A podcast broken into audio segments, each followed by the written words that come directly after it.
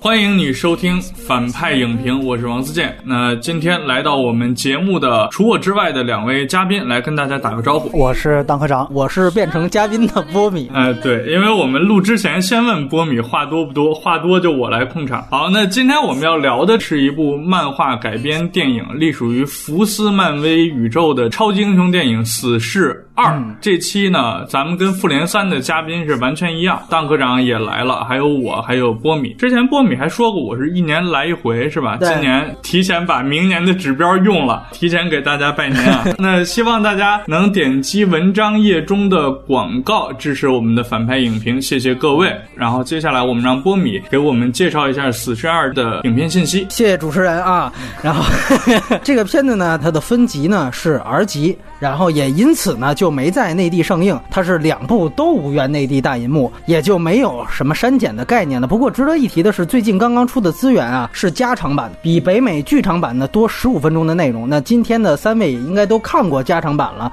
所以如果在海外有朋友说我已经大银幕上看过院线版的了，喜欢这片的话，你可以再去关注一下加长版。然后呢，这个片子片尾当然也有彩蛋，像加长版呢，它一共是三个字幕，刚开始呢会有一个，然后第二个没过多久就会出现，最后一个彩蛋是其实在全部字幕走完之后，它的剧情也是衔接着第二个彩蛋最后的。加长版多了一个彩哎，蛋，对对，啊没错，格式呢是二 D 彩色电影。然后这个片子很有意思，它部分素材啊是使用胶片摄影机采集的，但是大部分呢还是用数字摄影机拍的。这个和我们上一部聊的《小偷家族》一样，是一部数字胶片混合的电影。那它的数字中间片呢是二 K，国别当然是美国，出品方呢是已经基本确定被迪士尼收购的福斯影业啊，而联合出品当然还是漫威影业。那死侍的形象当然是来自漫威之前的漫画。但是由于呢，他卖给了福斯，所以漫画作者呢在本片当中并没有任何署名，这跟 MCU 还不太一样。而在福斯的电影宇宙里啊，这个片子的时间线是在《死侍一》的后面，不严谨的隶属于福斯的 X 战警宇宙。导演和第一部不一样了，这部呢是大卫雷奇，他是基努里维斯第二春的作品《极速追杀一》的联合导演。那去年他独立导演过沙利兹塞隆主演的动作片《极寒之城》，《死侍二》是他独立执导的第二部长片电影。那它其实是一个动作导演出身啊，原来是布拉德皮特的御用替身，可能是这个原因，他这篇刷脸请来了皮特来客串。那么制片人最重要的呢，还是 X 战警宇宙的总制片人西蒙金贝格，而死侍的饰演者瑞恩雷诺兹也同时担任本片的制片人和编剧。那么另外挂名监制的还有斯坦李，目前斯坦李是深陷被家人控制的这些丑闻当中，不知道是不是因为这个原因，他没有在这个电影当中实际客串，只有有他的一个画像出现在了电影当中。那么本片真正的署名编剧有三位，也只有三位啊，跟豆瓣不一样。除了死侍本人署名之外，一个是保罗·韦尼克，另外一个是瑞特里斯，这两位也都是死侍一的署名编剧。两个人呢一直是搭档，之前还合写过雷诺兹在死侍一之后去拍的《异形觉醒》那部电影，那个去年也在内地院线上映了，等于也算是雷诺兹带编剧进组的一个案例啊。那更早以前，两人的剧本代表作还有孩之宝的《特种部队二》，以及像《丧尸乐园》。那么主演方面，瑞恩·雷诺兹是第三次饰演死侍了。那么从《金刚狼一》到现在是将近十年的时间。值得一提的是，红坦克的配音。应该也是由死侍雷诺兹来配，而这部新加盟的包括了刚刚咱们聊过的啊，这个复联三里边绝对的男一号灭霸乔什·布罗林，这里边演电索，而饰演雪绪的日本女星呼纳西里，她之前还演过聂隐娘。那小胖子的饰演者叫做朱利安·迪尼森，新西兰的一个高口碑电影《追捕野蛮人》的男主演，他还将和章子怡和景甜一起参演《哥斯拉大战金刚》了。死侍一延续到现在的还有几个黄金配角，比如说演死侍女友的莫雷娜·巴卡林，以及他的基友，哎，就 T.J. 米勒。那客串的包括布拉德·皮特，刚才介绍过了。另外，你也可能看到一些 X 战警宇宙的熟悉身影。这个非剧透环节我就不一一介绍了。当然，有些素材我感觉是从原来的片子里面剪的，并不是所有人都参与了真正的实拍。那这片子的摄影师是法国摄影强纳森·塞拉，他和导演合作过前两部《极速追杀一》和《极寒之城》，当然也是大烂片《变形金刚五》和《虎胆龙威五》的摄影。配乐呢是泰勒·贝茨，他也和导演之间合作过《极速追杀一》，那么他更是扎导扎克施耐德的御用，像《守望者》《活死人黎明》以及《斯巴达三百勇士》都是他的配乐作品，起码他都参与过。那么另外特别值得注意的是，《银护》系列他也参与过配乐啊，这个很重要，因为我们都知道《银护》和《死侍》都是属于选用大量所谓时代金曲来铺满全片的电影啊。影片在北美的首映日是五月十八号，成本呢是一点一亿美元。那么《死侍一》只有五千千八百万美元，《金刚狼三》另外一部 R 级作品。是九千七百万美元，三部拍成 R 级片的这个福斯宇宙的电影里面，它的成本算是最高的了。那么在票房方面，因为前一部是爆款嘛，所以这一部的票房自然不差。但是无论在全球还是在北美，都是不如第一部了。这个片子的北美票房是达到了三点一八亿美元，它排在 R 级片历史的第五名，那仅次于我们去年年底说过的小丑回魂一。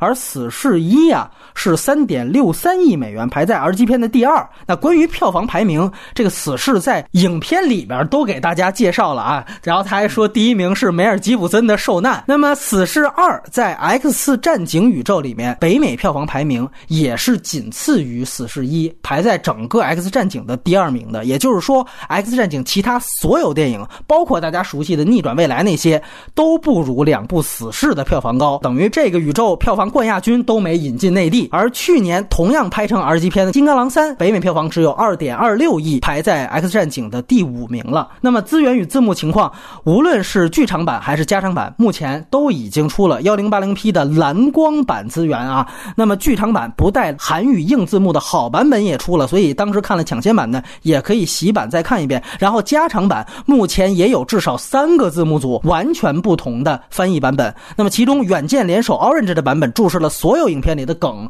是全程注释。此外呢，还有刚刚出的人人。影视这是老牌的字幕组出的版本，以及天天美剧的版本。总之，字幕都是不同的风格，这个需要看大家的理解来自己选择了。我看的也是远见的那个版本，翻的里边很多人的话，包括死侍的，还有死侍女友的这些话，有一点中产阶级范儿。就是其实 他们是社会底层，他们说的英文是非常非常简单的那种只给的那种含义的，可能对人物的理解会有一点问题。不过一个喜剧片问题倒不大。那么。马上进入我们今天的这个正题啊，跟上期一样，我们打分环节后置，先来说优缺点。进入剧透线，还没看过影片的可以先哎保存，然后摁广告，然后关，好吧？然后请蛋科长先来吧。先说优点吧，因为总体来说优点比缺点要少点。我虽然先不打分，但我先给个态度。哎，态度很重要啊。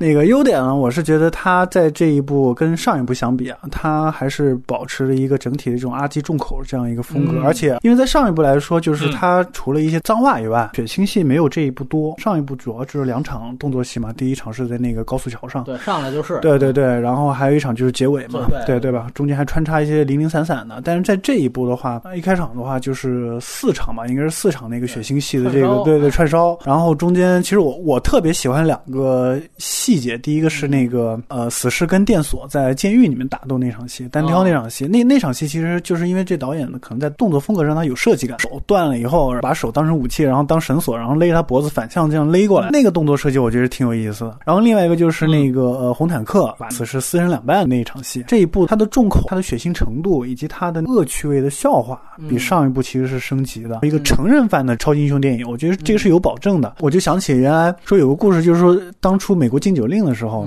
街上拿着酒是犯法，酒贩子他们就想个办法，我在酒的包装外面我就套个纸袋子，警察就对这种行为就睁一只眼闭一只眼。死侍这种电影，它在二级化的时候，就像那个酒外面包着纸袋子。对于成年人来说，超级英雄这种东西，你没有办法说已经有一个审美疲劳，然后你就不看了。但是对于成年人来说，你怎么让成年人更喜欢这种不是很幼稚的这种超级英雄电影？在这一点上，他把 R 级和重口提升了一个档次的话，我至少表明了福斯在做这个系列的一种态度。我刚刚说那个。红坦克手撕死士，包括死士断了身子以后长了两只婴儿那小脚。最后一场戏的时候被那个刚力士抱着，然后他做了很多非常明显的那种就是性暗示的那种，不叫性暗示，这是性明示。对对对，这个其实是比上一部还要更升级的，我觉得这个是一个优点。然后另外一个优点就是说，他开始探讨死士这个人的内心走向的一个主题。上一部基本上就是介绍这个人物，然后介绍这个角色，然后这一部的话，可能他想让这个角色更立体一点，所以他给了他内心的矛盾吧。其中有一个我是觉得是特别好的，他女友死了以后，然后他觉得这是他责任，然后所以他也想死，但他死不了。这个跟他的那个超能力是相矛盾的。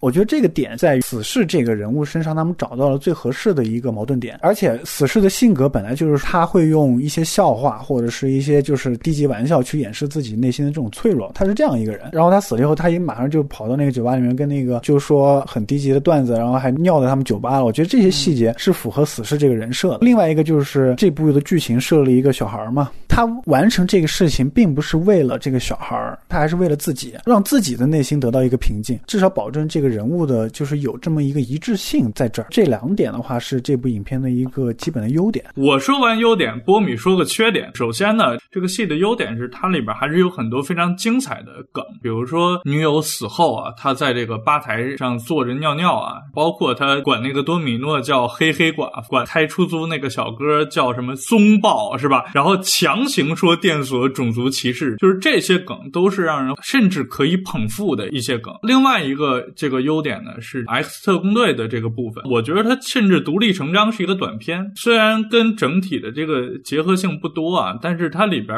能吐槽的地方也非常多，包括说来了一个外星人，说那你超能力是什么？就是我各方面都比你们强一点。我也希望找一个地方，我各方面都比他们强一点，然后我到那儿当超人。然后他基友黄鼠狼立刻跟他说，那不是就是加拿大吗？短短的三句话，把对什么 DC 宇宙的吐槽，然后对加拿大的吐槽，然后他自己本身是加拿大人，美国人对加拿大的吐槽，然后他最后还说了个 fuck you，然后代表加拿大的特别无力的一个回击。等等，作为一个做喜剧的人来讲，我觉得都是非常非常棒。包括整个 X 特工队跳伞的这一段啊，虽然挺雷同的吧，你说撞飞机上了，跟撞直升飞机的这个翅膀上的有什么区别？但是它其实还是做出一点区别，就告诉你啊，这个真的是个外星人，因为被那个直升飞机螺旋桨卷完以后出来的是那个绿色的粘液。包括 Peter 这个人，就是他那个照片是一个看着跟皮尔斯布鲁斯南似的那么一个来了一个一憨厚大叔，更别说布拉德皮特这个彩蛋就简直。看到那儿的时候，因为我在之前不看任何剧透啊，我根本就不知道布拉德皮特。然后到那儿一闪而过，我说我操，然后赶紧倒过去定格一看，我靠，还真是布拉德皮特。然后当时就惊了。紧跟着的是第三个优点，就是多米诺的超能力的表现，因为他就是幸运。嗯，他本身自己在这个片里也有吐槽，说你这种超能力怎么给你拍呢？怎么能拍出你有超能力呢？一边吐槽一边拍出来，我觉得这个导演是有一点自恋吧，这根本拍不出来。然后哎，我就给你拍出来了，就有点这个意思，也是非常精彩。刚才大工长说的那个，我就不赘述了啊，就是他的血浆啊，暴力升级啊。这些东西我觉得算优点，但是可能到缺点的时候还要再说一说。就这么多优点，哎，接下来波米说缺点。我自己感官上的觉得它套路几乎完全重复第一部吃老本的一个东西。就这种片儿，我觉得有一个特点，就是它看第一部特别新鲜，但是看第二部可能它的厌烦度会迅速增加。就是包括老说打破第四堵墙，其实说来说去呢，也就是对镜说话那点套路，是因为这个东西不新鲜就不往前说。最近内地院线上的那个被大家捧上。天的风宇宙那么傻逼的一个剧情，然后中间男主角还学死侍呢。他中间我当时还忘吐槽了，他抄了好多的电影，然后他中间有一段抄死侍，就是他被炸飞了，然后在中间慢动作的时候，他做出了一个非常悠闲的太阳椅躺。我在被炸飞的时候反倒不会担心，因为我有主角光环，编剧是不会把我写死的。就是你看这套路完全是就从死侍这儿学来的，那小朋友看的那叫一个开心。就是我觉得可能在他们眼里边，风宇宙就是第一个主角跟他们说话的这么一个电影。对比镜说话本身，它主。主要还是看你说什么，你跟观众的互动点在哪儿。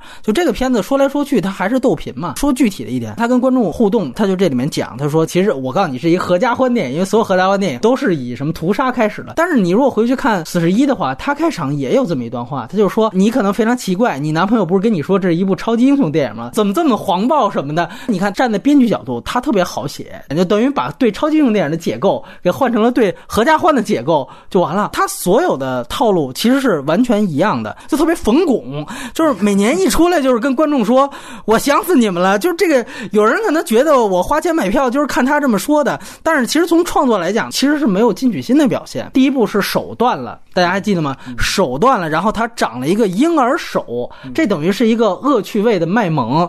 然后到这一步，我就换成腿断了，然后我长一个婴儿腿。我当时反感天启也是在于，就他把逆转未来里边快银那一段东西，他不加修改的，在天启里边他又拍了一遍。这个 X 战警宇宙啊，他们的这个编剧团队真的是不如其他的团队优秀，就在这，就是他有些地方他耍小聪明，他就说，你看这个地方他自己也觉得扛不过去，他就说编剧应该扣工资啊。但是我个人觉得，自我抄袭的东西，这个才应该真正扣工资。而且这个是强行的长腿，就是他那个腿，多米诺是帮他一块背回去了，对不对？自我抄袭的越多，它产生的一个结果是会越会加速观众对这个 IP 的厌烦度。因为我也感觉它有这么一个大前提，就是现在它确实是要被迪士尼收购了，然后呢，也面临着一个这个系列今后怎么走的一个事儿，是不是他觉得赶紧先挣几个快钱？包括我们要去总结他段子，也就这么几大类。好地方可能是零零七那段做的是不错的，你做一个片头，但是他大部分电影，你比如说《星战》，此事一，此事老记错《星战》情节，然后拿这个开玩笑。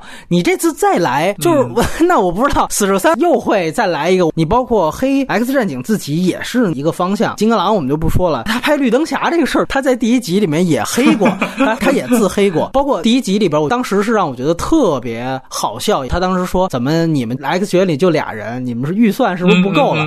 但是你看他到第二部，他再说这个话的时候，虽然他给安排了一个，就是你看其实那边人都在呢，然后把门给拉上，但是这个的作用就像快银，我看第二遍的时候，我就没觉得像第一遍那么酷炫了。而他在这一部当中重复的比例，我们说如果有一个覆盖率的话，它是绝对要大于其他 AP 一二级的这种重复比例的。是啊，这个我觉得不得不承认。而且另外一个，我就是觉得电锁穿越这个事情。其实这个事情是你最应该自黑的，就是你这个难道不就是又把逆转未来抄了一遍吗？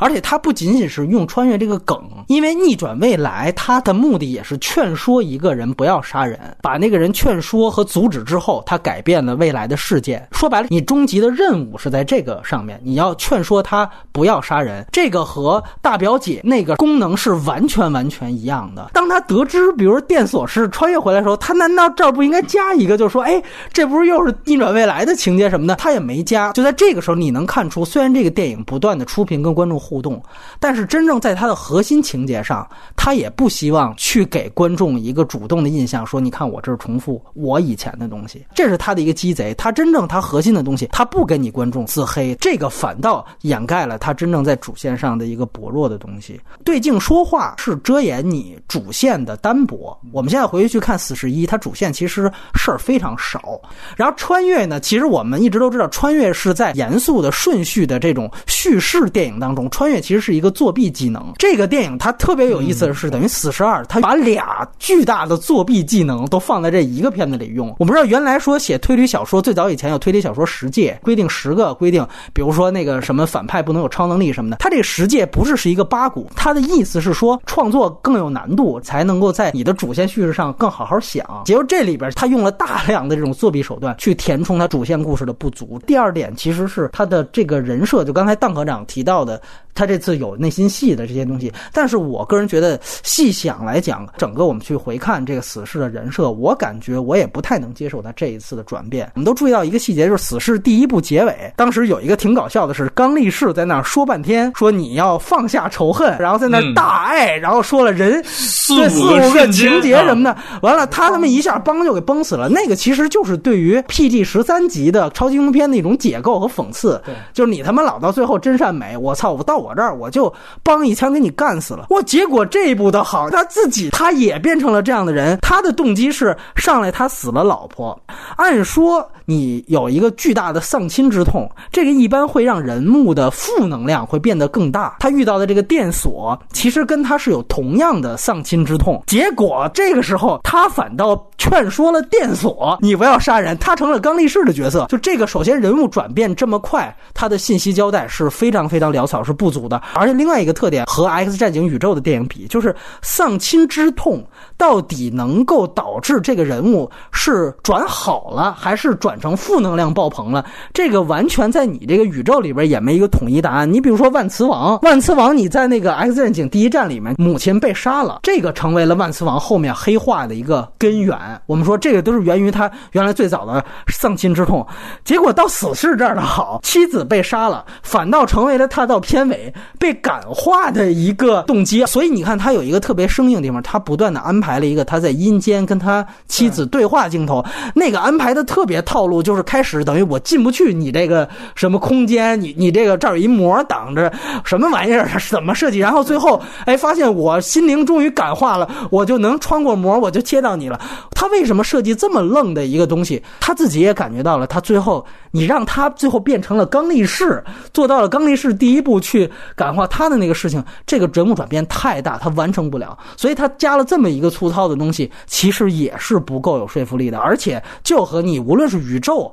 你整个宇宙的万磁王还也好，还是你就和死侍一，他都接不太上。一定要注意，就是这里面他其实也完成了两个动作，就是从剧本上，一来就是说我放下了负能量，但是第二个动作是我放下负能量之后，我还得马上去感化别人，去不要去杀人。这是第二个动作，死侍在这个电影里面等于从开头他自己报完仇之后，他要完成这两个动作，他大部分时间还得跟观众逗逼，所以这个是显然是非常非常仓促和不够的，这是很没有说服力的。所以其实这个人物没有建立起新的真正所谓的内心戏的东西。这个是死侍方面的人设，从电锁方面那条线我觉得更糙，他一家人被杀了。那他为什么不穿越到他刚刚被杀之前？就是为什么非得要穿越他小时候？是你这个设备不能穿越到更早了？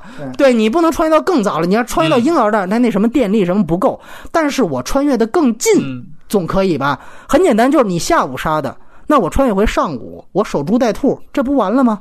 就我们必须得想想看，电锁直接来这儿，前面像一个反派一样，他能那么大负能量，他直接的原因是什么？是因为他妻子和孩子死了，他就是要复仇，那是他家人死了，他原来干什么工作这不重要，他就要救他家人。那这个事儿你穿越到上古也能解决，而且你在那守株待兔，你也可能杀死小胖子。再说了，我觉得他这里面设定的这样一个问题，就是他说穿越回的越早，这能量槽用的越狠，嗯那也就是说它有一个潜台词是，你这个设备。如果我只是穿越回上午，那其实我还能多穿越回几次呢？我一次杀不了，我多穿越来几，这就跟最后加长版最后那个死侍的彩蛋一样嘛。它等于那个是给它修好了，但修好之前这个功能是完全也可以用的，因为你穿越的时间近。它这虽然用了和逆转未来一样的穿越梗，但是它有一点和逆转未来必须得穿越到那么早变成一个年代戏，它有一个必要性是不一样的，那个是一个世界都毁灭了。因为当时他讲了一个必然性，说哨兵出现了，所以你再像那个之前，他只是穿越回一次任务失败之前，他试了好几次嘛，那个都没有用，因为哨兵是无敌的。我最后没办法，我只能想出这么一招，我必须得穿越回巴黎和会越战的时候，这也没有交代说他小胖子变成哨兵那种，就是说不可能被战胜的情况，你也没铺垫特别清楚。这里边大家也觉得这个穿越他有点模仿那个终结者，尤其终结者二的意思，终结者二也是这样，就是说我。我在终结者那个时期是核子战争爆发之后，他们世界都毁了，完了机器整个统领地球了。那你再穿越回上古，这没有用。可是这里面钢索他遇到的危机只是他一家完了。如果你放在其他的那个商业大片这就是一个强设定。他不管你的各种有漏洞，他其实他肯定知道他自己有漏洞。对。但是问题是在死侍里面的话，我觉得他有一个没做好。就电索说了我这个只能穿越两次以后，然后那个死侍说这是编剧偷懒，对吧？对对。Lazy writing 嘛。但是我觉得他这句吐槽也是一个很。偷懒的行为，哎，对，就是我是觉得，如果你是真的是想要避免这个漏洞，你应该有一个更好的段子来消解这个东西。就是你可以把你的那功夫，就是放在写段子上，而不是放在把这个 bug 说的更远一点。你们就把当时你们编剧是怎么想出这个漏洞的，然后这个东西变成一个段子，或者直接更狠一点自黑的话，我觉得这个效果会不会好一点？因为这毕竟是死侍嘛，它是打破第四面墙，它所有的现实中的东西和电影中的东西它是穿插的，这是我们喜欢看死侍的原因，对吧？波米刚刚说的都对，你有这么多 bug，但是你没有想到更好的一个以死。死侍这种方法去消解这个 bug，这个是我比较在意的。对他有一个地儿，我第一遍看的时候我就特别讨厌。最后死侍不是躺枪了吗？对，他挡枪之后呢，我们都知道他死不了，他是肯定死不了。他虽然带了那个狗圈，但是他一定有办法最后活，这我们都知道的一件事情。但是你看他在那啰啰嗦嗦，他真正像拍传统的老套的故事片一样，做了半天的那种煽情戏。啊，刚力士又怎样怎样，完了之后其他人能想象，那段拍的无比长，我就说你啰啰嗦嗦半天，你赶紧，我就期待着你怎么着来一逗逼的东西，你把这个赶紧就给过去了。对，没有。但是这段我觉得还是挺逗逼的呀，他跟每个人说的那些话，我觉得都挺有梗的呀。这段整体你看起来的感受是尬的，但是其实他也是在吐槽这种主角怎么都死不了的其他电影嘛。再加上这里边他跟电锁说，你要认识一个人的时候，看他的内心，不要看他肤色，然后让刚力士说 fuck 什么，我还真觉得还行。尬不尬这个情况是因人而异，但另外一方面，我觉得有一点不能回避，就是他这个的所有戏剧动作。最后其实刺激了一个在他戏剧内的一个人物转变，就是他刺激了电锁，说：“哎呦，你看这人把我触动了，舍己，我舍掉回去跟我妻女团聚的机会去救他，你这就最大的狗血，你知道吗？”然后另外一点就是刚才自健说，他其实是对于其他片子死不了的一个讽刺，就这个讽刺是建立在你比如说我们回去看《死侍一》，你们超级英雄最后都放下报仇，我这儿啪一枪干死，这个讽刺是形成的，但是这里边是我讽刺。其他人死来死去死不了，但最后我也没死。尤其你要看彩蛋，你会觉得我操，还是干脆死了得了。后来发现我操，不仅这个没完，加上一彩蛋，最后把女友也给救了。这个 这个太牛逼了！最贱的不是你这些梗，是你整个这个主线的东西。不是人一一开篇就说了嘛，这是一个合家欢电影嘛。我觉得整个故事来讲，它有一些细节的东西做的也是非常糙。就是我这里我也说一句，就是第一部我看了四遍，我现在回去再看，我也觉得故事特简单。但是呢，由于第一部它有那种互动的新鲜感，故事糙点没人介意。但是反正这一部我看的时候，这新鲜感在我这儿。就消退了，所以我一下看到他故事这种糙，我就会觉得特别膈应。电锁嘛，最后铺垫他不是反派，但是他前面呢，他需要去在传统戏剧上去吊观众胃口，把他前面给故弄玄虚了。当你后来知道这件事情之后，你反过来再去看，你会觉得他前面几场直接开干，故意给他弄成一个黑化的样子。他要是真正是一个，后来才发现他其实是一个执法者，你知道吗？他是一个执法者，那一般执法者应该不是这么干事儿的。关键他杀狱警可一点。哎，对对对，是这意思，对，就是这种感觉。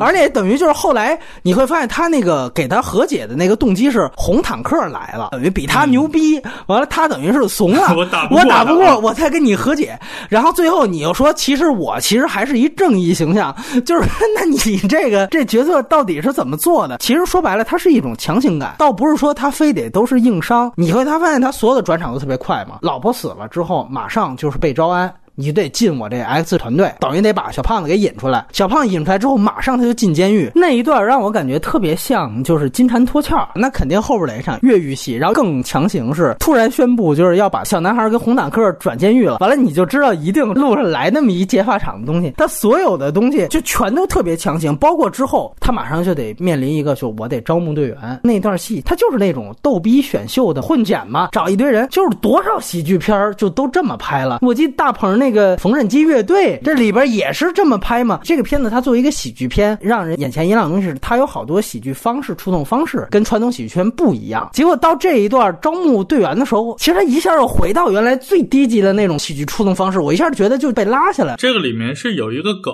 演那个黄鼠狼的那个演员啊，还演了一部美剧叫《硅谷》，他在里边就做了一个这个社交软件行业，然后等于这是说的那个社交软件就是他在那个。个聚集力的那个社交软件，然后在那个聚集里面，那个意思差不多就是我这个软件里面就可以弄到这些。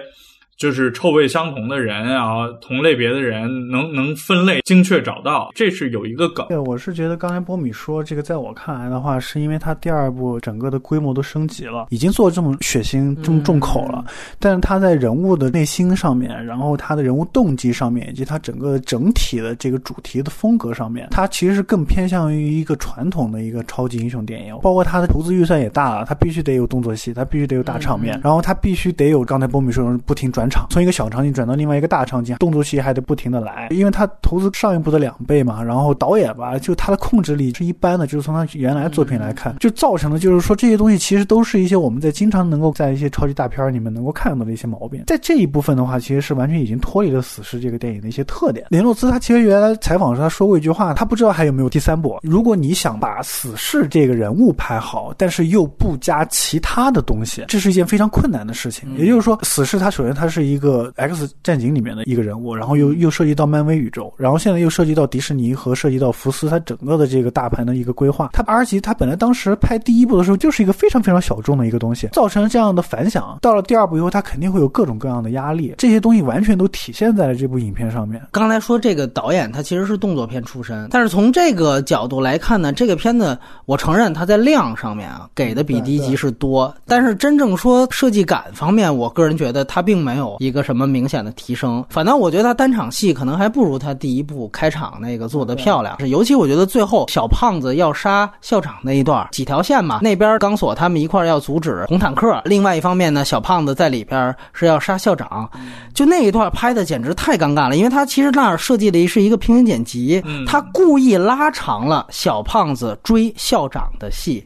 这是为什么呢？就是因为他在那段戏，他想不出更丰富的逃亡和追捕动作，特别尴尬。那边打了半天，小胖子这边还他妈一会儿轰一波，完了轰那波还没轰着，一会儿又淡逼两句，你得把那台词说出来什么的。就是我们都说反派死于话多，这个它背后反映的是动作设计的很垃圾。那在这个电影当中呢，其实是最后一分钟营救，你是非常没有设计感的，因为你校长不能被那小男孩杀死，充分的就其实暴。暴露了他这方面短板，就是他在整个传统戏剧上最后一分钟营救这些方面做的是非常非常差的。而且在时间上有一个很大的 bug，追到礼堂以后，他们俩过去救，然后中间还打了十几个人，没错，没错，就是这个。然后那里边才发生那么一点点事儿，这个是一个巨大的 bug。对他平行剪辑的时间不对称。另外一点呢，就是他死老婆之后呢，按说他也是特别爱他老婆了。你会发现他有一个不断的动作，就是他不想活了，这是他不断表现出来的。可是你看，他还不断在跟观众打嘴炮，他还不断的跟他同伴。斗贫，那你说他招募队员那段能看出来他是不断的想死的这样的一个状态吗？你看不出来。嗯，都不用到那儿。X 战警里最后两个人斗嘴的时候，你根本就看不出来这个人是求死，没错，因为他死不了啊，因为他进不去那个膜啊。他说他老婆让他把心放在正确的位置，然后他才能死。但是你看不出来他求死，没错，还往人洗手液里边打飞机。对，就是金刚狼也死不了。然后金刚狼从第二部开始就讲他其实也是求死心态，但是你看那个状态是怎么呈现的？就是说这是没法洗的。说这么一个问题吧，他的这种所谓的这个破墙，所有的逗逼的氛围框架在这儿一摆，你想做任何的严肃叙事就都不可能。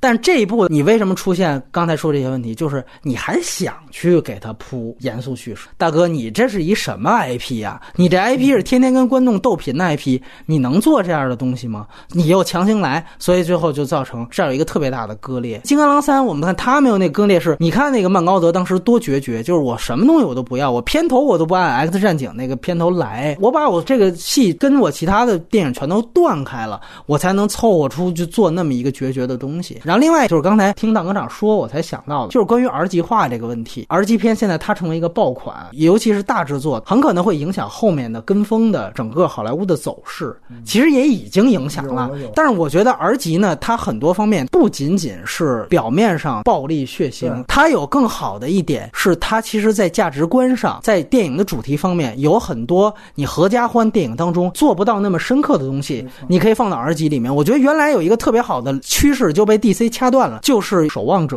就《守望者》也是一个 R 级的漫改电影，现在没有人再去做那样的电影了。但是那个我觉得是真正把 R 级的很好的利用空间给真正。的利用上了，就是说我真正去探讨一些人性幽暗面的地方，甚至我要告诉你，世界得毁灭掉一半才能让另外一半过得更好。这个不比在你《霹雳十三》里做的灭霸的那套东西要更加深刻吗？这个才是真正 R 级的一个有意义、有价值的方向。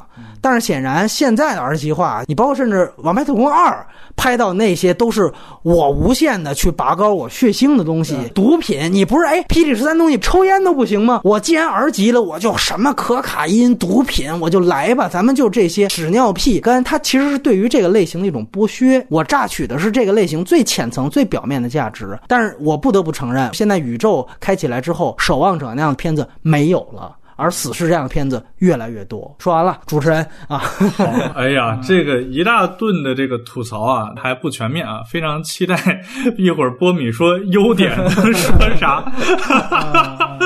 好，那这个蛋科长刚才就很着急的想继续跟着吐槽了，哎，咱们把缺点交给蛋科长啊，我就刚好接着波米刚才说了 R 计划这个，因为我刚才说了 R 计划是优点嘛，然后它的缺点就是，如果你把这部电影的所有的 R 计划元素去掉以外，它就是一部非常非常常规的一部超级英雄电影。嗯，对，你把第一部的那个 R 级化的东西给它去掉以后，它其实还是一个很有意思的故事，一个底层的一个退伍特种兵，对吧？跟一个妓女的一个爱情故事，以及包括就是一个小女流氓嘛，对，一个底层小人物的复仇的一个故事。对，这个东西其实是是有意思，但是你在这一部福斯也好，或者他整个系列也好，他要追求一个平衡感，把所有的东西升级化，所以他不得不在这个故事上面就是做了一个 PG 十三的这样一个处理，包括这个人物的这个内心的这种转变啊，包括他要向善啊。其实我觉得这样的处理对我来说我可以接受，但是问题是他没有处理好。下面一个现象就是刚才波米说的那关于打破第四堵墙的这个，这个其实我有个不同的看法，我觉得。死侍是需要第四堵墙的，因为第一部的时候，我觉得它有两个功能嘛，它很好承担一个电影叙事的一个问题，就是它告诉观众这个事儿到底是怎么回事儿，我这个人到底是个怎么样的人。第二个就是它所有的梗，因为第四堵墙存在，所以有效，观众看得非常亲切，这个人物也无限的接近这种现实世界，包括他在死侍做的这些宣传，也是一个漫改人物，然后无限接近了咱们现实中的一些就是各种各样的社会文化，然后这个是死侍这个系列最大的一个特点。但在这一部当中呢，就是除了开场。刚刚你说的那一段非常没有用的那一段，对对对，还有包括就是说一开场我说，哎，我现在是一个什么样的人，我现在每天在干什么样的事情，但他这个东西跟他整体的这个故事没有任何关系，它只是一个开场白而已。所以他打破第四堵墙这种方式、这种手法，在这一步基本上是没有用的，后面就没有了。然后第三个是，我是觉得他很多段子，他开始自己解释，我不能接受这个。有两个很明显，第一个就是《冰雪奇缘》和燕特尔，他一开始跟他老婆看那个的时候，就已经是出现了一次，没错，其实字幕组都给注释出来了。对，如果你没有字幕组的话，大概你他 他放那么长两两三秒钟，你大概也能明白是什么意思，对吧？但是后面他又要解释一遍，但是他在吧台要跟你解释，你难道没有对非常直白跟你解释这个？还有一个是本能，他那个小婴儿腿，就那么明显的一个动作，就是影迷这种其实属于 inside joke，是属于高级或者给影迷的专门准备这种笑话，他非得让那个黄鼠狼说这是他的本能，他一定要解释出这个笑话，你知道吗？我觉得这一部编剧在这个段子上面已经到了快枯竭的一个程度了，包括他从那个孤儿院跳下来，然后他以那个英超级英雄那个膝盖那个那个那个梗，第一部也有对吧？这种重复的梗，就是他很多段子，因为第一他写不出这样的段子，第二他所有段子还要自己来解释一遍，我觉得这是最低级的笑话，所以他这一部很多段子对我来说是不好笑了。第四这一部我不知道是因为雷诺兹是上一部火了以后是有点膨胀啊，还是说他这是因为这一部的编剧给他加了也是给他加了很多戏。我跟之间有一个不同的观点，就是我觉得跳伞那一段戏词法很有意思，但是他让雷诺兹站在那块广告牌上一个一个的来，你你怎么样？你怎么你？我觉得那一段完全可以剪掉了。在那上面说那些话其实有点拖沓，而且他没有说很很好笑的东西，你知道吗？就是好笑的东西都是就是每个人的死法，对每个人的死法不一样。但是他说哦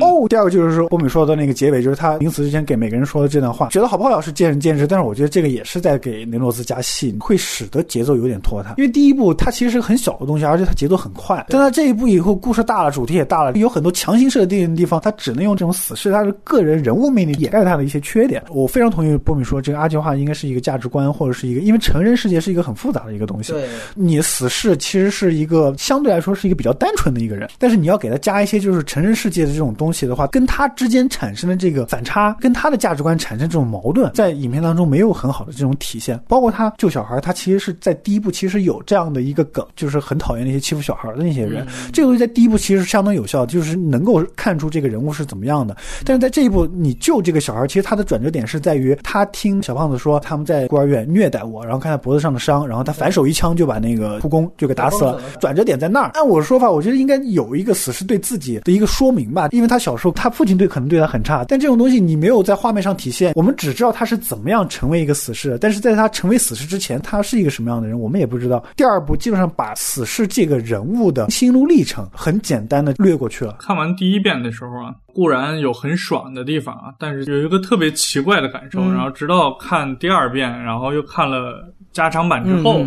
逐渐的清晰起来了。这个戏的故事啊，有点过于简单。你们俩刚才都说他第一部故事简单，其实我觉得这部比第一部的故事还要简单。就是这一部其实都没有明确反派，就是这帮人忙活半天，就是你也不知道他忙活谁。它里边有一个最大的问题，就是他死不死得了，跟救不救这个罗素。素之间的必然联系其实是没看到的，只有是在那个阴阳相隔的地方说什么孩子会让我们变得更好，拿鸡汤，对对对，就惊了。就是这句话，你在刚开始说他女朋友准备怀孕，对吧？当时说了一个我们得要孩子，因为孩子会让我们变得更好。其实这句话本身由这女的说出来啊，就挺奇怪的了已经。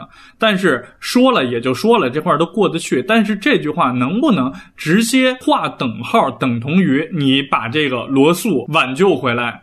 他就一定能成为一个什么什么样的人，然后你就能死了。你最后死不是还是靠带那个项圈死的吗？对吧？你带上那项圈，自己给自己一枪，跟你带上那项圈替罗素挡一枪，你死是没有障碍。当他知道有项圈这个东西之后，他就已经可以死了。对啊，嗯，他死他早死了，对吧？对对对，嗯，对你之前又又喂狮子，又喂北极熊吧，又跳楼吧，又炸自个儿吧，等等等等，你不是想死吗？哎，现在你有一项圈，你又知道能弄。着这东西，我们说他带的第一个项圈被电锁打坏了，他后来又拿出一个全新的项圈，对吧？然后明显你又能弄着这东西，那你早就死了，你救那小孩干嘛？就是导致。它后边所有剧情的坍塌就在这一个点上，这是我大概看到第二遍的时候，我以为加长版能给点解释，也没有，也没有。那你后边干的所有的事儿就都是扯淡。就是第一集的时候，是我为了要跟我女朋友在一起，然后我得给她好的生活，我不能先死，那样她守寡，我必须得离开她。然后有人能治我这个癌症，然后那么折磨我，我都不反抗，是因为我想治好我的癌症。这样的，然后我能杀那个反派，我不杀是为了治脸，然后我躲着。我女朋友，但是我还随时坚持了别跟别人好啊，我能治得好。到最后撩下这个来，然后他女朋友呃也并不是完全不嫌弃他啊，说了什么可能得喝高了以后我还是可以坐上去什么这样的话。他的整个叙事麦格芬是一直都有，而这个里边早就自己破掉了。这个是我觉得这个电影。最大最大的一个问题就是，你看下来之后就觉得他妈奇怪难受，就是包括你们不喜欢他最后一段，就是怎么死都死不掉。我真的是得把那段独立出来，但是你放在这个里边，其实问题就比较大了。第二点，电锁的问题是它的穿越逻辑不对，都不在乎说他是为什么不能穿越的早一点。当天上午，这都可以解释，你打不过他，对吧？或者怎么怎么样？如果事情就是那么发展，他当时也跟红塔哥在一块儿，你就是打不过都行。但是问题是在于，他第一次从未来穿越到死侍他们这个世界是人过来了，然后第二次穿越是意识过来了。这个是一个巨硬巨硬的 bug。如果你穿越到一个没有你的时代，你人过来了；你穿越到一个有你的时刻，你是两个人同时存在啊？还是在这一点之后，他后边发生的事儿，我就有点就是看不下去了，就是有点说服不了我了啊！当然，我我并不是对一个喜剧片要求那么高的人，但是在这一刻，他给了我一个特别强大的出戏感，就包括就是死侍摸着那个硬币之后，发现哦，操，你穿越回来救了我，他自己也吐槽什么。懒编剧等等等等，我觉得就有点闹着玩儿。刚立世，然后一直以来那么伟光正的一个人，也开始用阴招打红坦克。这个事儿，我觉得是刚立世这个人设有点坍塌，就是一直在这个世界里面得有一个人瞪着死士说：“你干这些不对，但是你那么干了，我也可以原谅你。”这是一个特别伟光正的一个人，然后戳人眼睛、插人菊花这些事儿都干了之后，你就觉得这里就没有好人了吗？你说是一个合家欢电影，你也尽量往那边靠，结果你。你靠的方法都不对，然后你反而把最能让人体会到正面感的这个东西又改了人设，这个有点受不了啊。另外一点，其实刚才二位都有提到，我想稍微总结一下，这个里边很多梗我们觉得很烂，其实我觉得不是江郎才尽。就像我说优点的时候，我说它这里边还是有非常多优质的梗的，但是为什么还会有这么多烂梗呢？因为它梗塞的太多了，这个才是问题，就是它的梗有点用的没有节制。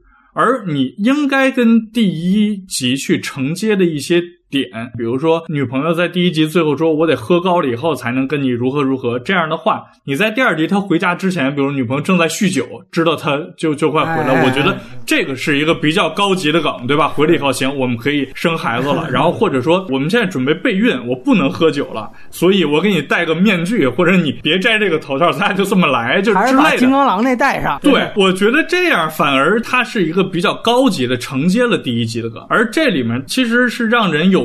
不适感的这种 R 级处理跟梗，比如说他跟刚力士救他以后干的那些，就是我看了以后我发自内心的有点不舒服。还有就是喂北极熊的时候，刚才大科长说他保护小孩什么的，你当着一个小孩的面让北极熊吃了，然后血溅小孩一脸，这一点就是让我个人观影的时候非常的不适，发自内心的产生了一种厌恶。还有老太太那个屋里藏了一百三十公斤可卡因跟治瞎眼的这个药，好，然后第二骑过去就把这个拿出来了。然后老太太的设定跟第一集不一样了，第一集是在这屋里发生的任何他打飞机，老太太都听得见。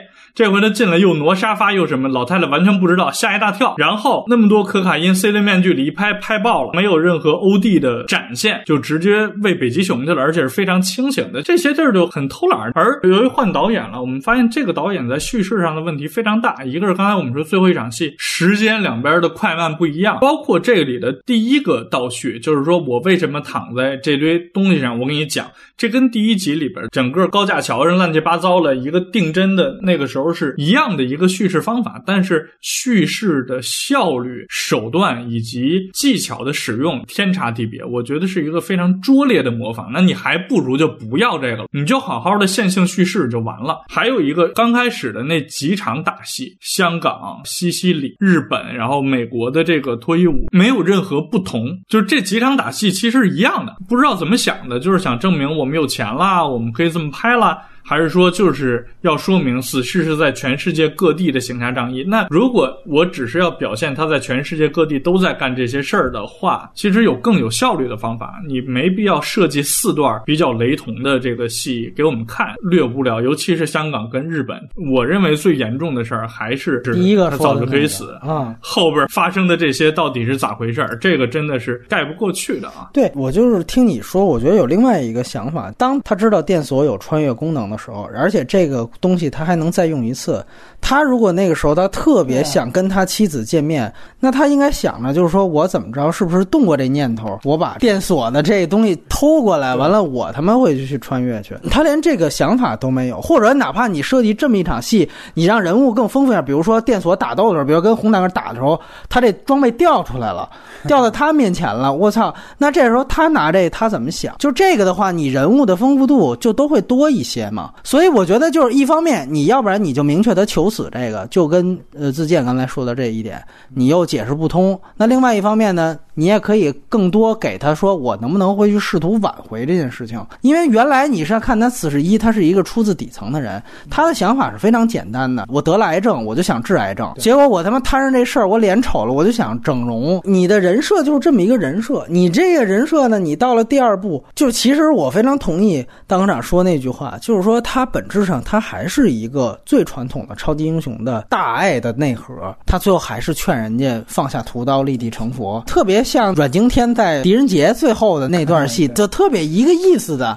完了也特糙，怎么着？那个项圈都放下来，他这也是，你就你就最后就解决了。你最后就成为了你第一集讽刺的那类超级英雄电影。他主基调如果是定成这样的话，他怎么写都不会写出一个就特别丰富的人出来。第一部他。有一种，我反正这东西我不知道能不能行，我就试一把。所以他突破的东西特别多。到第二部呢，它是一个爆款的续集，这些所有的人，他有压力，他们的压力包括偶像包袱，全都来了。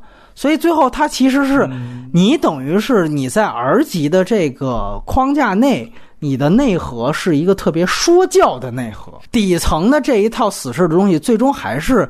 被刚力士的价值观所洗脑，你终于成为了我们的人了。而且呢，他这里边还有另外一个政治正确的东西，就是他非得把那个歧视变种人这个事情又扯到他这个单体电影来，又开始 X 战警就那一套就回来了。四十一好不容易单独出去，你这是一放飞自我的状态。但是你会发现这一步正是因为我本质上是传统东西啊，所以我那些段子我就更低俗，我就弄得更脏，我就弄得更，所以最后他就就成了这么一个。的结果，它还有一个问题就是这部人物太多了，等于他多了一个多米诺，多了一个电锁。这这俩人还行，但那个 Uko 到底是来干啥的？他这个 Yoko 跟那小孩他们不是一情侣吗？这好像是那个 LGBT 人群，对对对，这好像是超级英雄电影史上第一对公开的一个同性情侣。那你给人加点戏啊，你 你显得你也尊重同性恋，是不是？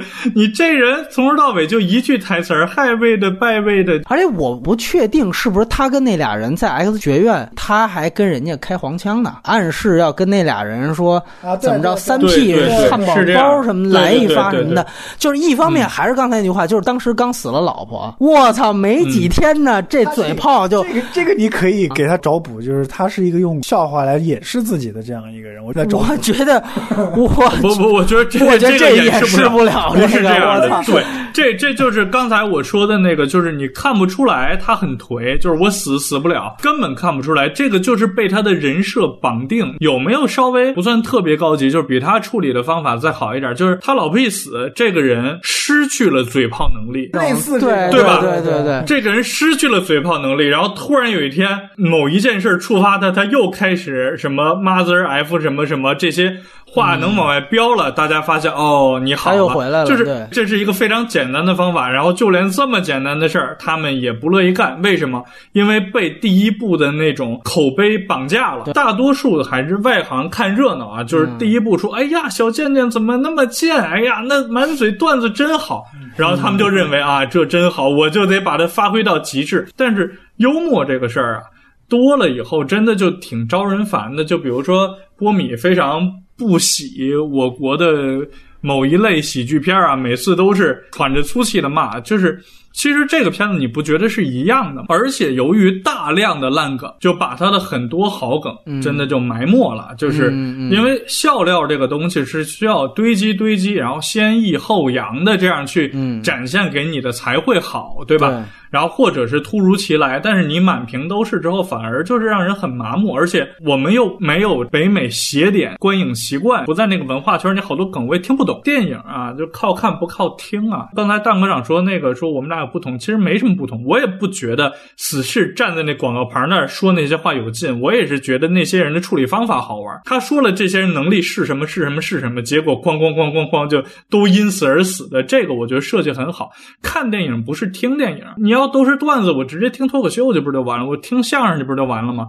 你电影还是有电影手段传达给我的好玩的点，我才觉得它好玩，我才会觉得它很幽默很有趣，跟第一部。比起来，他其实这一部很多笑话是很安全的。他上一部有些笑话其实还是挺冒犯人的，比如说他他开那个贝汉姆玩笑那个，那个对于他本人来说其实是特别冒犯的一件事情，说他声音像那个韩国氮气一样那。然后像这一部，你他一直说那个电索是个种族歧视者，问题是他开始的那个点叫布莱克叫蒂姆那个后来被崩的那个 那人根本不是一个黑人，强行把这就是叫布莱克，对对，他这就是梗，但这本身是个梗，我反倒觉得还觉得这是他为数不多的好梗。是，但是我是这样想的，这里边让我。觉得越来越像看那个奥斯卡开场秀，因为奥斯卡前年吧，就纯白奥斯卡那一年，当时主持人就调侃说：“不都嫌我们纯白奥斯卡吗？我们这次准备增设一个奖项，颁给一个黑的不能再黑的人，是一个喜剧演员，他叫 Jack Black，就是这个姓就是 Black，文字游戏。结果我操，等于死侍把这梗抄到他的这个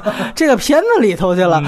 然后你看，他也经常黑这几年的好莱坞的娱乐现象。嗯，是，这不就是奥斯卡每。年到了那个时候，开场秀做的一件事情吗。死侍如果还有第三集的话，他肯定会把什么维恩斯坦这些 Me Too 这些事情也写到他段子里。这个里边有，在他们去救小孩的时候，那个新闻画面里面底下滚动的字幕是谁谁谁拒绝出演死侍二。然后由于他这个片里演黄鼠狼那哥们儿好像也涉及了 Me Too 问题啊。然后下一集演不了了。然后这里边他是在拍的时候来不及了，在后期的时候有一个 Me Too 吐槽。对，那优点方面，我。觉得几个我特别喜欢的小细节，这就没有什么整体的东西了。比如说幸运那一段啊，幸运那一段，我觉得确实还算是有点新的东西，跟他原来不一样。嗯，就是刚才自健也提到了怎么把它实景化，而且呢，这个其实就跟打响指是一样的嘛。能力是什么？他说我比较幸运，然后大家都觉得你又是海选经常招来的奇葩，就是傻逼幸运了也当什么？结果发现这真的是他的超能力。这个梗呢相对来说就比较高级一些。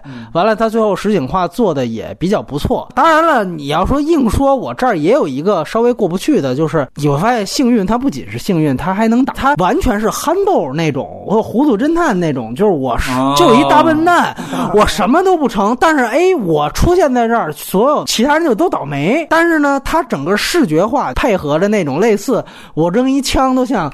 踩香蕉皮的，就这种配合上他的这个喜剧氛围，我觉得这段确实做好。对，细节去展示他这个。没没错，就是说白了，我把这个人的技能，而且就是死侍他特点，我不是传统的那种 X 战警严肃叙事的，而所谓幸运这个事情，恰巧这种技能跟他整体的这种对镜说话气质是特别吻合的。这是他所有新加入的人物里面我比较喜欢的一段，也是他整个配套的视觉化的段落里面，我觉得。最有设计感的，因为红坦克这个人的人设呀，就是在漫画宇宙里面，他是跟浩克差不多的。就是我看的时候，我认为刚力士啊，什么电锁、死士肯定打不过他。我一直期待的最后一场打戏，就是幸运用一堆奇怪的幸运。战胜红坦克，这是我当时的一个期待，但是没有实现，我也觉得非常遗憾。另外，我还是觉得《一万种死法》那一段本身还是有那种对于英雄集结的讽刺，对一个讽刺。每一次所有大片降落也好，就这种，它其实放大的是一些在其他电影当中。会被忽略的一些情节，然后布拉德皮特其实设计的跟幸运也差不多，就是开始以为就没有这么一个人，等于布拉德皮特这个点前面是有一个我欲扬先抑嘛。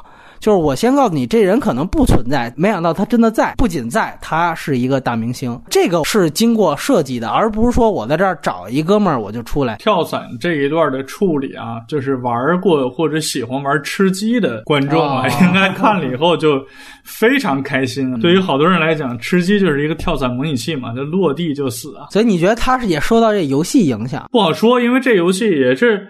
全球卖了几百万份啊！有另一个问题，我也挺想问两位。我反正没看出来，投资算是几乎翻一倍了。但是我两部连看，我其实看不太出来，他这投资翻倍，那多一倍投资去哪儿了呀？啊，就都都揣自己腰包里了，是吧？又又又不限制百分之四十片酬，对吧？哎 哎，这是好点。美国税又都加中国人这儿了，是吧？不给自己人加。他有个大的那个监。监狱场景嘛，还有一个大街道的追逐戏嘛，然后最后他自己还自嘲了一个啊，CGI 大战来了那一场，他还是得花钱的。他演员的数量比上一部至少要增加一两倍了。尼诺兹片酬肯定涨了，至少翻一番吧，我是觉得。哦明白了，就主要就在他这儿是吧？在听完了波米的这个非常精炼的这个优点之后啊，咱们马上进入打分环节啊。此时此刻，你暂停音频，你预估一个打分。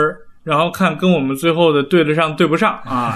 如果对上了呢，也没什么奖励啊。但是对不上也没有任何惩罚呀，对吧？无奖竞猜。对对对，然后我们继续刚才的顺序吧。当科长先来。综合下来，虽然缺点比优点多，但我还是打个六分吧。死侍这样的电影还是比一般的超级英雄电影还是有看头一点。虽然我说把二级化的东西去掉以后，它就是一部平常超级片，但是它毕竟是一部二级片，它还是有那么多血腥，或者是有那么多恶心的一些段子给我们看的。因为每年也就这么一两。不，还是给他一个鼓励分，就是六分。我是觉得此事的粉丝肯定要看的，成年人吧，小孩就别看了。哎，那你觉得加长版跟剧场版？哎，这个我要说一下，我是觉得两个版本一定要都要看。加长版的很多段子，它其实是在剧场版里面没有，它并不是简单的删减，而是有些段子是不一样的，它是用不同的镜头去替换的。加长版里面有些东西其实是比较重口，不符合院线的那种大体的那种道德底线的。比如说那个让那个小孩在那个厕所里面挖屁股、挖钢笔那个圆珠笔那一段。剧场版里面其实是一个镜头就没有了，但是在那个加长版里面会有两道很很长的一个镜头，类似这种，就是它的加长版里面是底线会更低一点，道德感会更模糊一点。剧场版其实是还是有和谐的，还是那个福斯在找一种平衡，他还是不想让这个片子变得太过暴力和太过没有道德这样。那接下来我来打分啊，被誉为什么高分狂魔啊，打一个五点五分吧。其实在我这儿这个片子是真的是不能及格，没有给更低的分，是因为这里面还是有一些单拉出来看。看还可以的地方，包括多米诺那地方，包括一些我觉得还算又 R 级又好的梗，然后推荐人群。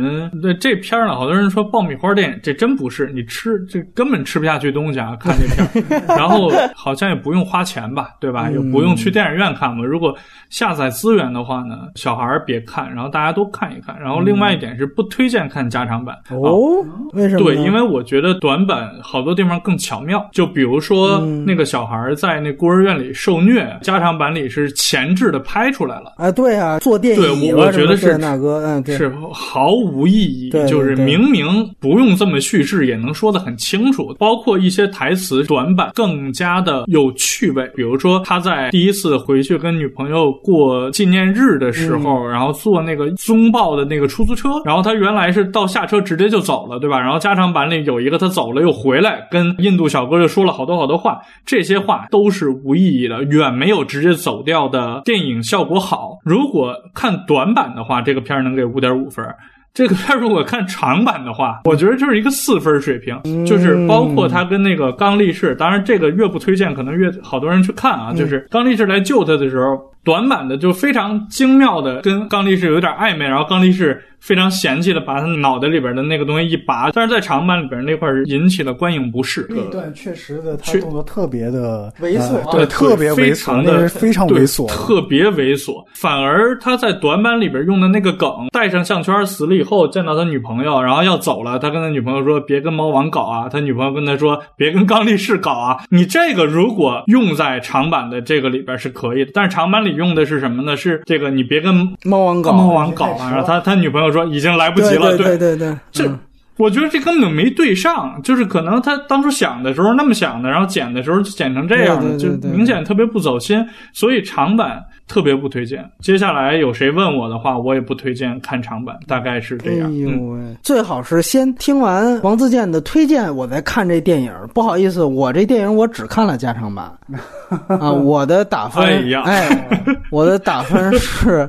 四点五分，比王自健的这个加长版的观感还高零点五呢。我还是我还是高分狂魔。我我说一个观感，就是我看这个片子我睡着了，完了我起来又看，然后我要不是为了做节目，我也不会看那么多遍。听到这儿了，我也不妨说一句，就是我们这期其实本来是要聊另外一个电影的，但是确实他我觉得因为现在聊是风口浪尖，讨论的东西都方向都不对，所以我觉得特感谢今天王自健能够。最对不起我的就是这个片儿，你让我短版长版加起来看了好几遍，我还短版长版对比着拉了一遍，我天哪，我还拉了一遍这片儿，你受得了吗？太不容易，不容易，不容易，我就不推荐了。但是我建议你们接受王自健的建议去看短版，因为长版确实他那个节奏真的太拖沓。你想，他加了十五分钟，而且你跟第一集一比，因为第一部本来就一个小时四十八分钟，这一部剧场版就。已经比第一部长了将近十五分钟，完了加长版又比剧场版还长十分，等于比第一部里外里长半个小时。它整个节奏我是不太认的。外延环节啊，就这个片儿的，既然三个部分吧，这个导演的一些之前的片子，大卫雷奇，包括瑞安雷诺兹本人现在在好莱坞的这个地位啊，包括他又演的其他的电影。我刚才挺想补充邓科长一点，就是我们单说《死侍一》啊，他其实开始不仅是对镜说。话，他对镜说话其实是完成了一个旁白站出来的一个属性，而且呢，四十一他其实你会看到他前面他做的非线性叙事是很有章法的。他你注意到开始他整个出字幕的那一段是他高速公路那场戏的一个停格，算是一个慢慢镜头吧。然后呢，他开始字幕结束之后，他先给你讲。那一段高速公路的戏本身到底的这一段动作前因后果的来源，然后结果这个一直拍拍到刚力士把死士。一拳打到车上，这个时候又慢动作，这个时候他又跳出来给你讲死士是怎么变成死士的，也就是说他有一个小倒叙和大倒叙，前面开始字幕出现完了是小倒叙，然后这个时候他跳出来跟观众讲，讲完之后接着拍，他变成了一个大倒叙，直接讲他。癌症之前患上癌症，然后才连到这儿，中间用了那个快进的手段什么的，就这些东西实际上是配合着它非常精巧的非线性叙事来完成的。你这里边最后它里边也有快进这种东西，我一看这儿又来一套，就也是老套的，但是它这完全就是哦，我穿越了，穿越之后来一遍，完了我快进，这个就非常的没有意思了。第一部挺好的一点就是，不仅仅是对镜说话本身，而是他把这个东西和他的叙事，起码在开头那一段结合的比较好。我觉得《死侍一》也有一个前好后不好的问题，因为确实《死侍一》那个故事简单到一个令人发指的地步，就现在在看，所以它确实是需要有一个对镜说话、一些嘴炮的东西去填充。但是本身呢，我个人觉得，包括你到后边那场大战，很好奇。现在我在看他那场大战用的那个航空母舰那模型，是神盾局的那个。是，我就看着像，我也特别像神盾局的那个东西。我也不知道他当时是黑了，还是说怎么着，应该就是纯黑啊。就是我 我擦一个版权的这个擦边球，因为那时候还没有收购这件事儿呢。然后，但是我不说那航母了，就是说他什么把那个他媳妇儿装进那个罐子里面，从那么高。往下坠，完了他媳妇儿就安然无恙，然后那罐子还已经被他扎了一刀，等于那玻璃已经有裂缝了。这些动作细节的问题，在后面那场仗还是有的。但是我个人觉得，就整体的紧凑度而言，确实第一部它是有不错的地方。而且我觉得最大精妙点就在于刚才我前面说的那个。然后另外一点呢，就是我觉得《死侍一》它挺好的一点就是。他跟周星驰的一些最好的电影啊，我觉得都完成了一件事情，就是他们在主线上该完成人物弧光都完成了。对，这个是没有被他的笑料所影响到的。没错，就哪怕你最后去看周星驰最后一个非常工整电影，就是《功夫》，那个几乎是一个喜剧的这种教科书，就是他在他处理他黄圣依那一段什么的，就是你会发现他都不会被他的这些笑料所影响到。这个很多。做喜剧片的人不成功的好多地方，其实就是他们最后会互相影响。然后最后形成了一种互斥，甚至一种自相矛盾。这个死十二这个问题也挺明显，就刚才咱们分析的好多缺点，其实就是这样嘛。就是你一逗逼，我靠，你前面刚死一老婆，你又那么爱他，你又寻死，这个是跟你的等于包袱是有冲突的。但是这个在死十一里面就没有这么一个太大的问题。尤其是你看他就变丑了之后，他去躲他媳妇儿的那一段，你会感觉还确实体会到了这个人物，他有他。就是小人物的那一面，尤其我记得他有一个设计挺好，就是他当时已经。啊，看到了他媳妇儿，他媳妇儿当时也有这个被反派掠走的危险。他就是因为他自卑，他不敢说，结果他去洗手间洗脸去了，结果回来他媳妇儿就被掳走了。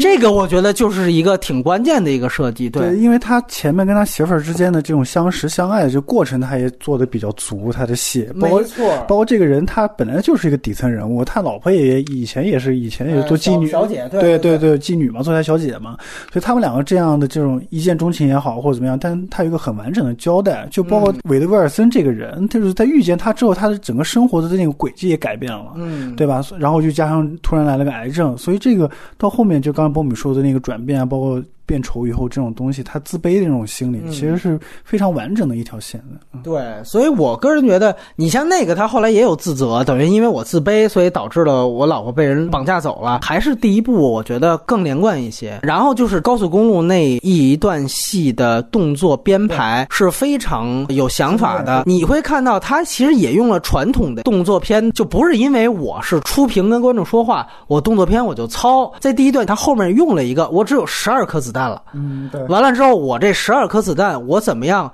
把它一下都用好？然后它最后一颗，每个子弹都有一个那个慢镜头的那个数字。对对对。然后那个其中他解恨，把一个人都打死了，他连用了三颗。然后他到最后一颗的时候，他是一个人穿三个人嘛。然后你刚觉得这是 bug，然后他发现第三个人其实根本就没穿成，那人要站起来了。就这些，你看他想到了，那个时候编剧就想到了，这儿有观众挑 bug 怎么办？我就直接。解决这个人站起来，然后我后面用了一个更精巧的方式去解决这个事情。这一步就不是了，这一步直接我这儿安排一逗贫，对吧？哎，这编剧懒了，我就他妈扛过去了。就这个确实是他自己掉价的一个地方。包括你说那个子弹十二颗，他其实是揪着观众看嘛。你这整个的动作对观众情绪的调动就起来了。那场动作戏它有很多个点是满足于不同观众的需求的。我自己有一个点就是，他在刚上来定格的时候，有一个东西特别抓眼球，就是天上飘着一点烟器。啊，对，没错，对对对对对，对吧？嗯。然后我就想知道这玩意儿怎么飞起来的？这不是插在那车？然后最后。就是他就知道这个东西，我就放在这儿，就是让观众注意。然后我就后边把这个点烟器怎么什么时候摁进去，什么时候搁人嘴里，然后又怎么怎么着，就哎呦，真的是，我就觉得这个动作设计之精妙，是让人叹为观止。就是这一场戏。这个电影我就服了。其实你说他后来有没有问题？后来问题不光是那个被戳漏的那个玻璃罐子为什么不会碎，就包括你在自卑的时候出去打架去的时候，为什么也是逗逼，对吧？就是你看你特恨的人为什么还逗逼？就是这些说服不了人的地方，其实就都无所谓了。就是你已经被某一件东西吸引走了你的注意力。对对对对对，是这意思。对，但是在这部里确实就没有。然后刚才波米说到第四面墙的这个事儿啊，就是我这里稍微补充一个，在漫威漫画里死侍打破第四面墙的用法，这个一个一个信息啊，就是我我我觉得那个真的要更高级，就是它有一个事件叫死侍屠杀漫威宇宙啊，在这里边就是。这世界变得巨黑暗，然后他打破第四面墙，并且爬出来找到这些编辑，然后就把这帮编辑一顿打，都给宰了。说你们这么干，你们杀了这么多人是为了什么？然后这句话说完，然后他直接看向正在看漫画的你，然后一个手就指过来，都是因为你们想看更刺激的东西，导致我们这个世界如此悲哀。就是。这种用法，我觉得就是作为打破第四面墙来讲啊，能让我觉得这事儿是有意义的，而不是跟我解释编剧犯懒。打破第四面墙，其实死是最大的超能力嘛，然后这超能力就用在了无聊的地方，就好像超人，你有了这超能力之后，然后他拿这些超能力不去拯救世界，然后天天在公司举办的运动会上拿第一名，就是我觉得就是这种用法了。我想起来是香肠派对，就是烂仔帮他们当时拍的那个动画片。结尾是这么用的，他最后几个人，然后他跟那个反派说，就是你们别上当，然后这其实都是他妈那个主创编剧安排的，包括所有他妈的什么配音演员背后都是谁什么的。我接下来就听你们俩怎么骂这个导演。我是觉得这导演在动作设计上有一些小的这种点子，就是他比如我，我觉得他特别使喜欢使用关节技，你知道吗？但他的动作设计吧，就在我看来的话。太慢了，你知道吗？就是说实话，说直白，就是我觉得他动作设计特别慢，都是一招一式都套路套路好的，而且他的视觉风格我也没有那么喜欢。就是，但是他他的东西都是一些比较小的一些东西，就是。嗯，然后，但是他在那个大的这种包括故事整个风格上面，我觉得他的控制能力会比较差一点。包括《极寒之城》，就是《极寒之城》，它它的整个的那个叙事节奏简直是断裂的，一会儿倒叙，然后一会儿又要闪回，然后一会儿又加一些动作，然后就是反正就是那那个片子我有点看不下去，你知道吗？《极限之城》我还挺喜欢的，呃，一方面呢，我觉得它也是讲整个大时代，它有点树大招风这个意思，就是整个柏林墙呃倒之前的这一段日子，然后这些呃间谍的这个事儿，然后另外一方面呢，我觉得整个电影的质感风格化做的还是挺强的。他是一个武行出身，但是你在一个武行出身的这样的一个人的。导做导演的电影里面，我是挺惊讶于他有这么风格化的摄影和这么风格化的布置的。对，觉得他像有点像那个就《罪恶之城》啊，或者因为它也是一部漫改。对，对对吧？对，不仅像《罪恶之城》，其实就是它源于他联合导演的《极速追杀》嘛，就《极速追杀》就是这么拍过来的。然后我觉得《极寒之城》里面，他极力的想证明自己有导演能力呢，就是有一个假的长镜头。就那一段其实是非常出色的，就是呃，当时呃呃，沙里兹塞隆他营救呃想叛逃的东德的情报人员，整个假长镜头，我觉得算是一个挺不错的想法。大家可能觉得看到那一段最后几个人都打不动了，其实他那一段想要的概念有点像冬阴功，原来托尼贾从楼底下打到楼顶上那个长镜头的概念，就是他最后想表达的就是人的一种筋疲力尽。嗯，那种感觉我觉得是做到了，就沙利兹塞隆无敌一样，然后就打了那么多人，但其实最后他你会感觉到他其实表达的不是一种无敌，而是一种就纵然他很牛逼，但是他最后他也没有办法去完成这个事情，就等于他任务其实还是失败了。就那一段，我个人觉得。整个的想法还是不错的，就是最后那个剪辑点落的地方不够有仪式感，就是作为一个长镜头来看。但是，就是说白了，《极限之城》所有惊讶到我的地方，都是在于我知道这是一个独立执导的第一部电影，然后这是一武行出身的，然后居然完成度还真的不错，而且还有完成度，对对，而且它其实风格化是非常高的啊，而且也有年代戏质感。虽然其实它那个风格化的程度跟那个历史到底搭不搭？这个确实有一个匹配度的问题，这是那个电影的一个挺大的问题。但是我个人觉得，它里面的动作的设计、动作的编排，它的发挥空间是远远大于它在《死十二》里边的表现的。是啊，你包括无限制的去借助环境道具来去做应变，就这些动作打斗的设计风格，你能看到一个统一的风格套路。有些导演他会很适合这种。大制片厂底下的这种东西，比如那个詹姆斯刚，他就是那种，对吧？从小制小小独立影片，然后一下到大，他能发挥很好。但是这种东西不是所有人都能够把控得了的。如果你把第一部给现在这个大卫莱奇去导的话，可能会效果会比第二部要好一点。你像我刚刚说的那个电锁，就跟那个死侍打斗的那一场，就是死侍把他的手然后直接折了以后，然后绕绕电锁脖子那个，我觉得那个东西是有设计感的。但那种东西很少。这么说吧，就是我觉得他当导演的天赋绝对比袁和平大。啊，我就我就是这个，我是敢说的。然后，但是你说具体的上限，其实也很有限。你像《死十二》这种，我倒希望他能请一个像啊艾德加赖特那样的导演来做，是不是可能更好一些？属于那个 B 档次的那那电影。对对，但是他其实是有自己的表达和作者性的。然后他们你会发现，他拍的所有 R 级片，那都是因为不得已而有的而级，包括表达，包括他对于经典电影也有解构。好多其实此时这东西学的是人家原来血与冰淇淋的东西嘛。艾德加赖特在真正的文戏方面，他能有一个把控。你这个戏呢，找大卫雷奇来，我是为了打戏。这样的话，可能所有文戏就都交给死侍去耍他的嘴炮。我其实有点担心的是，就是现在福斯选导演的话，不会用漫威那一套吧？你知道，因为因为原来福斯选导演其实还是比较作者化的，比如说像 X 战警一直是布莱恩辛格在后面主导嘛。嗯，他没出事之前翻拍的话，对马修·恩。嘛，对吧？福斯，我觉得他在选导演这方面，他不是漫威那种，就是完全作为一个工具去那个把控。但是死侍二，我反正有点看到这种苗头，你知道吗？就是在资本的这种运作下面，导演这个东西，我可能真的只是作为一个工具来来完成这样一件事情。这个事儿其实挺奇幻的。按说我马上就要被收购了，然后我们马上就要都没有发言权了，就起码在死侍这个 IP 上。然后在这个之前，我们难道不应该继续的把它？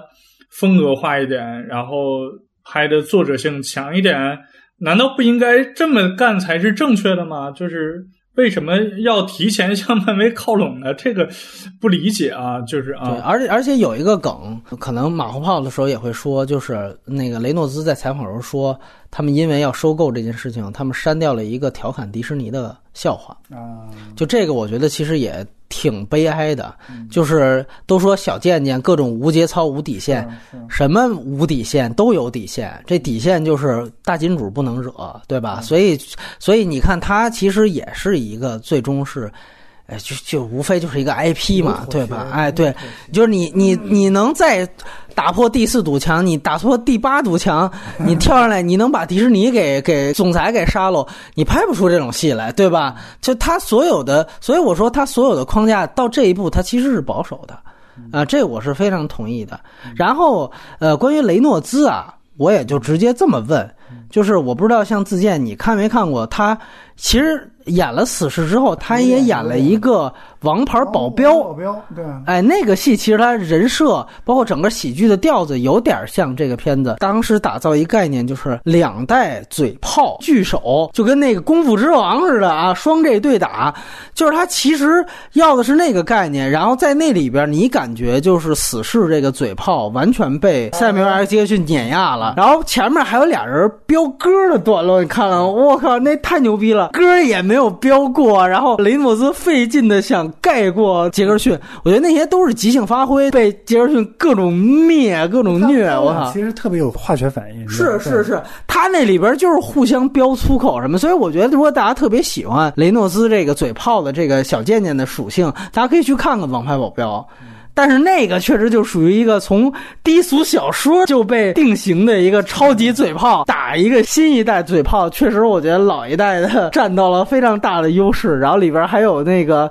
新晋的奥斯卡影帝加里奥德曼在里边演一个独裁者，跟演丘吉尔那年同年演了一个独裁者，回到了原来空军一号那种人设，我觉得都特别有意思。那个片子其实网飞投资的嘛，他就是说白，我砸钱，我来一个就是把你们所有的这种概念的人都集合在一块儿。那个动作设计其实也比死侍二要好。哎，对，就那个确实各种血腥什么的，他那个就完全照死侍路数，就怎么黄暴，怎么粗口，怎么血腥。怎么来？我很推荐王自健去看看啊！就他里边两个人的那种喜剧出发方式是不一样的。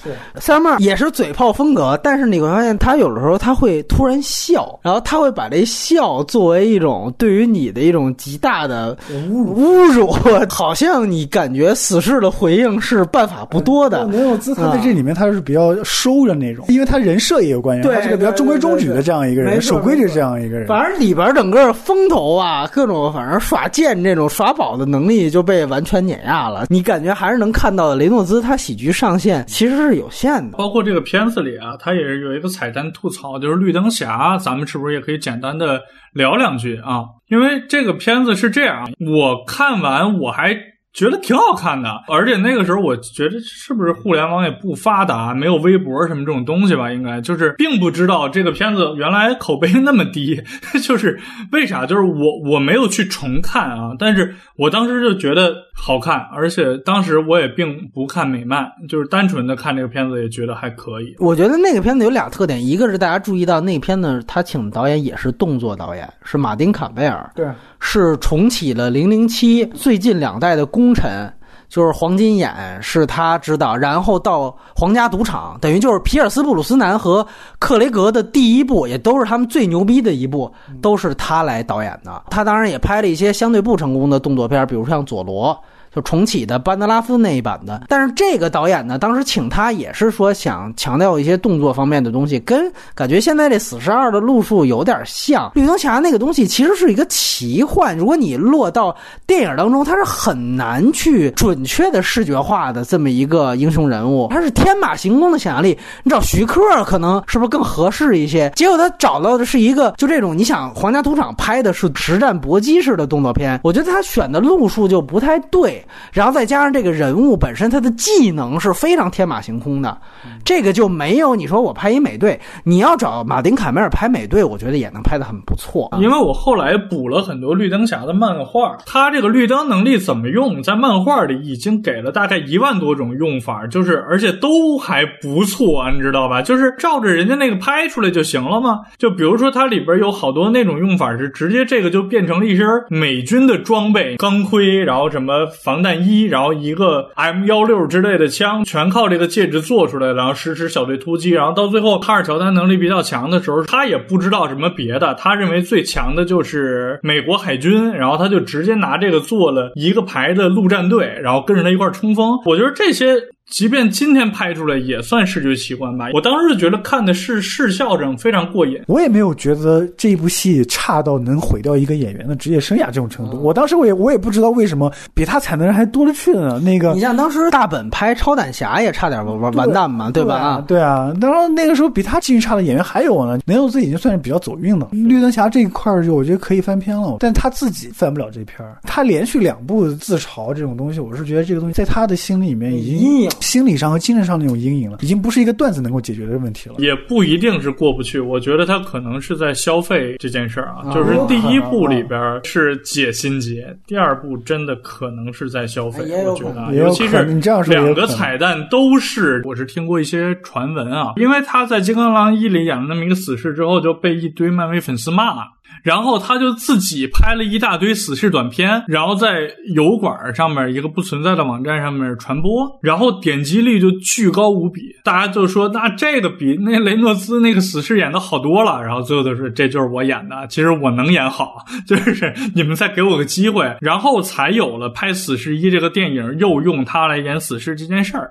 就是其实他可能是在更早就向死侍这个角色靠拢了，他可能不是因为死侍一火。了以后，这样他可能还真的是因为喜欢这个角色。我的意思是说，他之后接戏的风格，尤其像《王牌保镖》，这个是典型的在消费。死侍这个形象，你懂我这意思吗？就像星爵，那也看挣多少钱嘛。我我觉得这个真的在那么大额的现金面前能守住什么？拿我来讲啊，我演了《咱们结婚吧》之后，就是你知道我每年看找我演厨子的剧本七十多个，少挣了好多好多钱。现在又给我们限价了，哦，嗯嗯，特别后悔没在那几年挣这些钱。现在这个是没办法，很多片子是固定投资、固定期待收益，然后我就要。拍成这样，然后这样就一定会有多少人来看，大概会给我产生一个多少票房，我通过这笔投资能挣多少钱的？因为你知道，不管是在国内的影视行业，还是在好莱坞啊，它的投资都是必须流动起来的。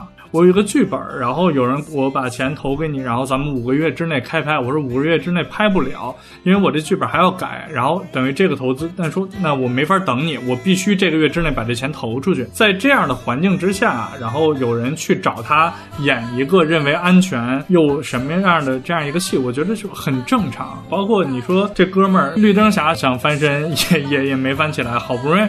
火了，你得允许人家挣两年钱。首先，我说雷诺兹他是迪士尼出来的，他是 A B C 那些就是青少年剧出来，他是童星。然后他原来公众所知的优点，其实就长得好看嘛，对对吧？鲜肉，对，小的是鲜肉嘛。然后他还被评为过哪一年的最性感的男士呢？对他，然后他之前演的电影都是属于那种青春校园剧，然后加一些爱情电影，就是非常奶油小生那种形象，非常阳光那种形象出现的。我觉得他之前给人的印象更多的是，比如说他跟那个塞尔约翰逊的那那三年。呃，三年婚姻以及他跟一些布莱对布莱克莱弗利的一些绯闻这些东西，其实绿灯侠对于他来说，你知道，在他那个时候，其实是一个改变职业生涯走向的一个片，就是那么重要的一个角色，那么大一片儿，然后投资那么大，他可能就会借着这片儿。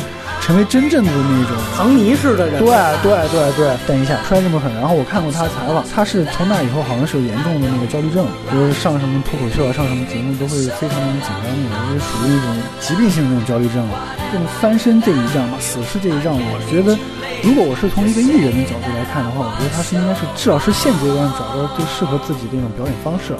或者是那种人设，现在的好莱坞的那个男性也好，女性也好，很少很少有那种什么都能演的那种类型了。包括漫威那批那个一线明星啊，他们都是带着人设的。你不像原来九十年代布鲁斯威利斯，他虽然是一个动作片明星，但是他没有人设，或者喜剧代表人物是哈里森福特或者是汤姆汉克斯吧？对对，九十年代或者更早的一些那些明星，就是他们是在某一类型里面。但现在的一些明星，比如像梅罗兹这种，他们属于这种角色明星，包括他宣传也好，包括他平时。的社交网络这种表现也好，他必须得带着死侍那种比较贱贱的，或者是耍宝那种东西。